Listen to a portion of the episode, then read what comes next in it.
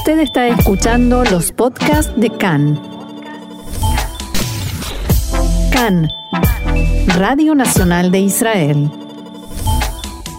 Nos vamos ahora hacia Chile. Bueno, en realidad nos quedamos en Israel, pero vamos a hablar de Chile y de los comicios, esta definición electoral.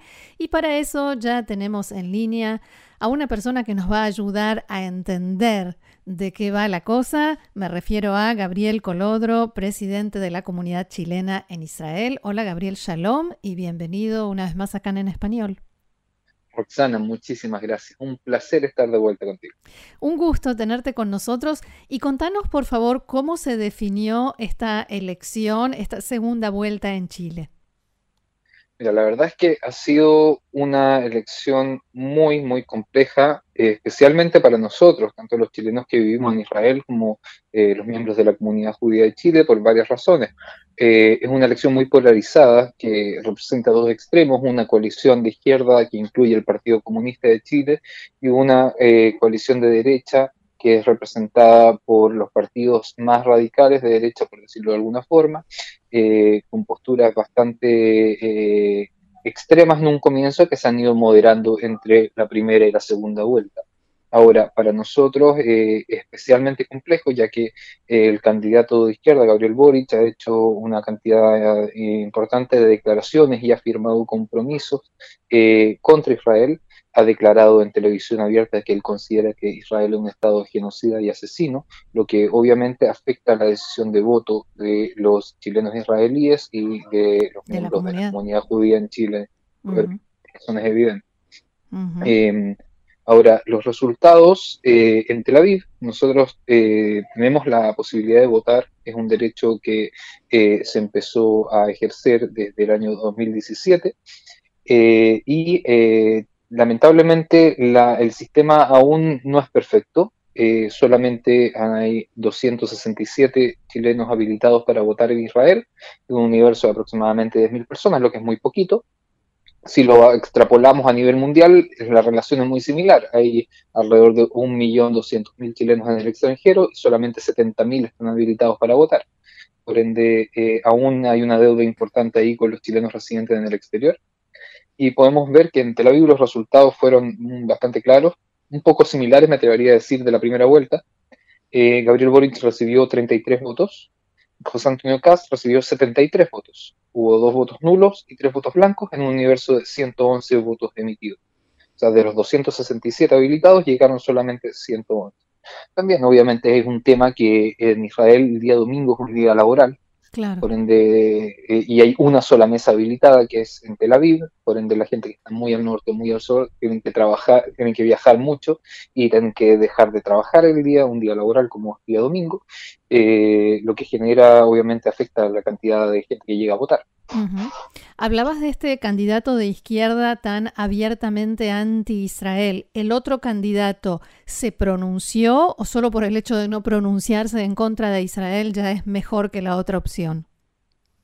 Eh, la verdad es que no hizo un pronunciamiento directo eh, respecto al tema. Sí se tocó el tema en algunos debates, específicamente en algunas preguntas que se le hicieron al candidato Gabriel Boric.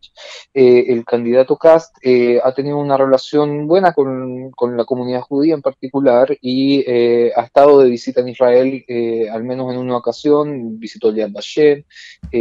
no hay una diferencia, digamos, tan fuerte eh, con lo que es Israel y lo que representa el Estado de Israel en el mundo para él.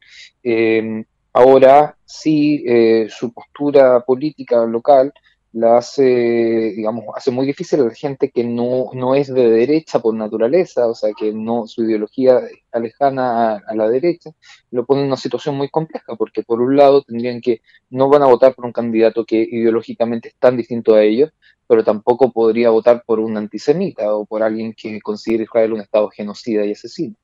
Entonces se hace muy, muy complejo eh, a la hora de decidir. ¿Y cómo, quién, quién apoya a este candidato tan abiertamente antisemita y anti-israelí? ¿Cuál es su público eh, y cómo están las opiniones frente a esto en particular, ¿no? a esta postura eh, de, de Gabriel Boric? Ahora hay que recordar también que el, tema de antisemitismo y el tema Israel para una sociedad tan lejana como es la chilena no es un tema prioritario a nivel nacional. Entonces, claramente eh, hay un apoyo importante, tanto de la izquierda como la centroizquierda, eh, hacia Gabriel Boric por justamente lo que significa eh, la, postura del otro candidato, del candidato José Antonio Cast, que es una figura que se le ha vinculado tanto en campaña como antes de la campaña con la dictadura militar, eh, una persona que ha tenido, digamos, nexos directos con violadores de derechos humanos. Entonces, eh, esto ha afectado en, su candidatura y el posicionamiento político también de las personas ante estas dos opciones tan eh, extremas y, diferentes, em, la, verdad es que ah, estas yo creo que han sido las elecciones más polarizadas que ha tenido Chile en los últimos 70, 50 años, por lo menos, por lo menos 50 años. Sí. Ahora, ¿cómo está la situación en general, más allá de, la, de las elecciones y del proceso electoral hasta llegar a los comicios? Porque hemos hablado muchas veces de iniciativas eh, que ustedes llevan adelante y que la comunidad judía lleva adelante debido a la situación del antisemitismo en Chile. ¿Cómo podés describir la situación en este momento? Bueno, la verdad es que Chile sigue siendo el único país del mundo eh, que tiene un proyecto de ley de boicot sentado en su parlamento eh, que está a puertas de, ser traspasado a un nuevo Congreso, ya que en la primera vuelta de, elecciones se eligió un nuevo Congreso, senadores y diputados. Por ende, eh, todavía no, no, se sabe con seguridad cuál va a ser el futuro de ese proyecto de ley. Sí, el candidato Gabriel Boric firmó un compromiso ante la comunidad palestina de Chile de apoyar este proyecto de ley de boicot eh, y la verdad es que está todo aún en una nebulosa en la que no es claro eh, cuál va a ser el futuro de este proyecto de ley. Y quiero ser eh, repetirlo, la verdad, es el único país del mundo que tiene un proyecto de ley que en este caso, si es que Gabriel Boric es finalmente elegido presidente, eh, tendría apoyo de parte del Ejecutivo. Al menos así se ha comprometido no, no, solamente eh, verbalmente, sino que en un documento escrito y firmado de la mano del propio candidato. Y más allá de esta ley, digamos, en el día a día, en la vida comunitaria, eh, en el contacto, por ejemplo, en las universidades, ¿se siente esto? la verdad es que el movimiento BDS sigue ganando mucho terreno en Chile y las posiciones anti-israelíes también. Eh, esto también, eh, esta candidatura ha exacerbado eso, ya que se ha validado de parte de un candidato muy, muy fuerte como es Gabriel Boric, eh, tanto el, antisionismo y antisemitismo, digamos, nombrándolo de, una sola forma. si el mismo candidato justifica atacar a Israel de esa forma y calificar al pueblo israelí de genocida, eh, ¿por qué no habrían de hacerlo los estudiantes que lo siguen o quienes se identifican con su proyecto de gobierno o con su proyecto ideológico y político? Entonces hay una validación del antisemitismo que viene desde la esfera política y lo hemos visto desde otros lados, no solamente la izquierda. Ojo, también en la derecha hay factores eh, que apoyan este tipo de iniciativas y justifican eh, el antisemitismo de forma eh, clara a través de estos proyectos de ley, validando un boicot y una singularización del único Estado judío del mundo. Volviendo a estos dichos que mencionabas eh, del candidato eh, Gabriel Boric, ¿no ha caído en algún momento en algún tipo de afirmación por la, que se lo pueda denunciar o acusar o recurrir a la justicia o sería contraproducente? La verdad es que en Chile no existe una ley contra, la incitación al odio que cubra el antisemitismo. Mm. Eh, la definición de antisemitismo de la IRA no ha sido reconocida por ningún cuerpo del Estado de Chile, a pesar de que han habido esfuerzos para que así sea.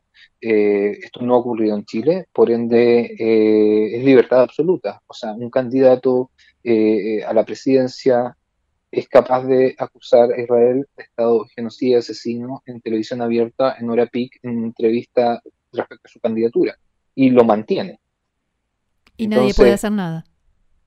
No le cuesta absolutamente nada, absolutamente nada. O sea, eh, hay cosas que son eh, muchas veces surrealistas, como por ejemplo eh, en, la, en, las primarias, digamos, cuando Gabriel Boric contendía contra Daniel Jadwe por quién iba a ser el candidato de la izquierda o de por lo menos de su pacto, eh, eh, Daniel Jadwe dio una entrevista también en televisión abierta con una periodista muy reconocida de Chile, Mónica González, eh, en la que asumió que durante los años 80 él, por ejemplo, pertenecía al Frente Popular de Liberación Palestina, que es una organización terrorista así denominada por eh, la Unión Europea. incluso asumiendo que su, su, su rol durante los años 80 era transferir fondos desde Latinoamérica a las familias de los mártires, o sea, financiamiento directo a un grupo terrorista y no pasa absolutamente nada. Nadie, se, nadie le preocupa en ese tipo de cosas porque hay un desconocimiento y hay una justificación desde el mundo político que ya ha llegado a niveles en que a nadie le extraña que se puedan hacer estas iniciativas y peor aún a nadie le molesta. Hmm. Ustedes desde aquí siguen, entiendo que luchando y con las iniciativas que nos comentaron varias veces ¿Con qué están ahora? La verdad es que ahora estamos eh, frente a distintos desafíos. Obviamente hay desafíos locales como comunidad que eh, siempre nos estamos enfrentando. Eh, obviamente queremos hacer parte a, la Knesset y a todos los cuerpos gubernamentales del Estado de Israel en la lucha contra el antisemitismo y el BDS en Latinoamérica. Ese es uno de los desafíos que nos hemos planteado como organización. Y además de eso, eh, también queremos ser parte del movimiento de transformación que está viviendo la sociedad chilena a través de la Convención Constitucional que es el ente que está hoy día trabajando una nueva constitución. La reforma de la constitución, sí. No, no, es una reforma, sí, una nueva, es una constitución desde cero, donde nosotros tenemos el deber moral como organización de hacer valer nuestros derechos y que estos queden plasmados en la nueva constitución. Y así lo vamos a hacer, y así vamos a intervenir, y así vamos a solicitar de que nuestros derechos sean respetados como ciudadanos tienen en el exterior, al igual que cualquier otra comunidad. Eh, no, no debiese ser una, una, no debiese existir una singularización hacia los chilenos israelíes por vivir en Israel eh, mediante ningún tipo de proyecto de ley ni ninguna iniciativa israelí, porque finalmente estarían pasando a llevar nuestros derechos también como ciudadanos chilenos por supuesto. Eh, ¿Qué respuesta, qué, reacción han tenido por parte de los funcionarios y los políticos israelíes cuando ustedes les plantean todo esto que seguramente desconocen? No, la verdad es que ha habido una respuesta muy positiva. Ha habido una respuesta muy positiva. El, eh, eh, está de más decir que el, gobierno actual, como el gobierno anterior, no, van a dejar pasar o no debiesen dejar pasar eh, cualquier tipo de agresión política a Israel de parte de un Estado amigo de Israel. Aquí hay temas que hay que conversar, hay temas que tienen que ser dialogados entre los gobiernos y hay temas que tienen que ser tratados eh, con una vara única. Hay temas que deben ser condenados absolutamente por toda la sociedad israelí, incluyendo el mundo político. Y bueno, nosotros tenemos que ser parte siendo una, organización representativa de eh, los chilenos residentes en Israel, que esto se, se logre y esto realmente se efectúe y hayan realmente un diálogo entre ambos estados eh, en pro de las buenas relaciones de ellos. ¿Y con el público israelí o los medios israelíes han tenido algún acercamiento para hacerles conocer la situación que vive la comunidad judía de Chile y ustedes como chilenos que viven en Israel? Han habido algunos acercamientos respecto a las elecciones, obviamente algunos medios han consultado qué pasa, qué, cómo, cómo, se, cómo se ve el panorama con uno u otro candidato, pero la verdad es que el, aún yo creo, y esto en, en opinión personal, yo creo que la sociedad israelí aún no logra ver la amenaza de un, una, legislación activa de boicot a Israel eh, en un continente tan lejano como Latinoamérica mm. y los efectos que estos podrían tener a nivel político en las relaciones internacionales y que afectan por eh, razones obvias a los residentes eh, en Israel de proveniencia latinoamericana. Mm. Ahora, está de más no, no está de más repetir, no está de más repetir que si esto llega a aprobarse en Chile, eh, va a generar un efecto dominó que puede llegar a un punto en que no, sea controlable. Y eso es lo que nosotros queremos evitar. Bien, y ojalá que se logre. Gabriel Colodro, mm, presidente de la comunidad chilena en Israel, muchísimas gracias por haber compartido esto con nosotros y seguiremos pendientes de este tema y a disposición para informar todo lo que ustedes deseen. Muchas gracias. Shalom. Shalom.